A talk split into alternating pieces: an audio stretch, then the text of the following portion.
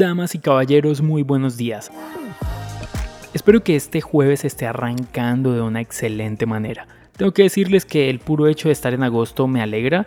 Junio y julio fueron dos meses que la verdad no me gustaron tanto. Pero bueno, Proverbios capítulo 10, versículo 9. El que camina en integridad anda confiado, mas el que pervierte sus caminos será quebrantado. Este texto es interesante y prestémosle mucha atención a estas dos palabras, integridad y perversión. El tema con la integridad es que a veces creemos que es un valor, pero no es así. La integridad de hecho es más que un valor. La integridad viene a ser como un conjunto completo que hace de la persona a alguien intachable. Básicamente, el tema aquí es que hay personas que como profesional son muy buenos, pero hay otras áreas de su vida en las cuales cometen grandes errores.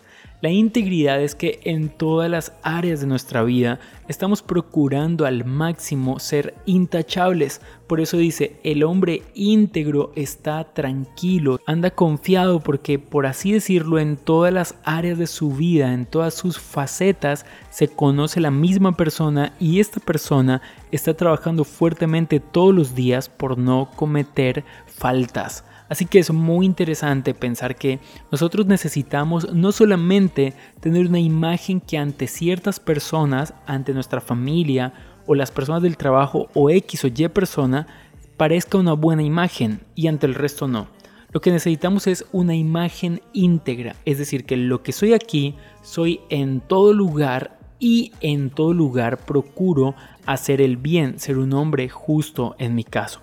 El tema aquí es que luego nos habla de quien pervierte sus caminos. Y déjenme decirles que pervertir nuestro camino es muy fácil, desde hacer un pequeño soborno a alguna autoridad hasta nosotros mismos ser la autoridad sobornada, por ejemplo.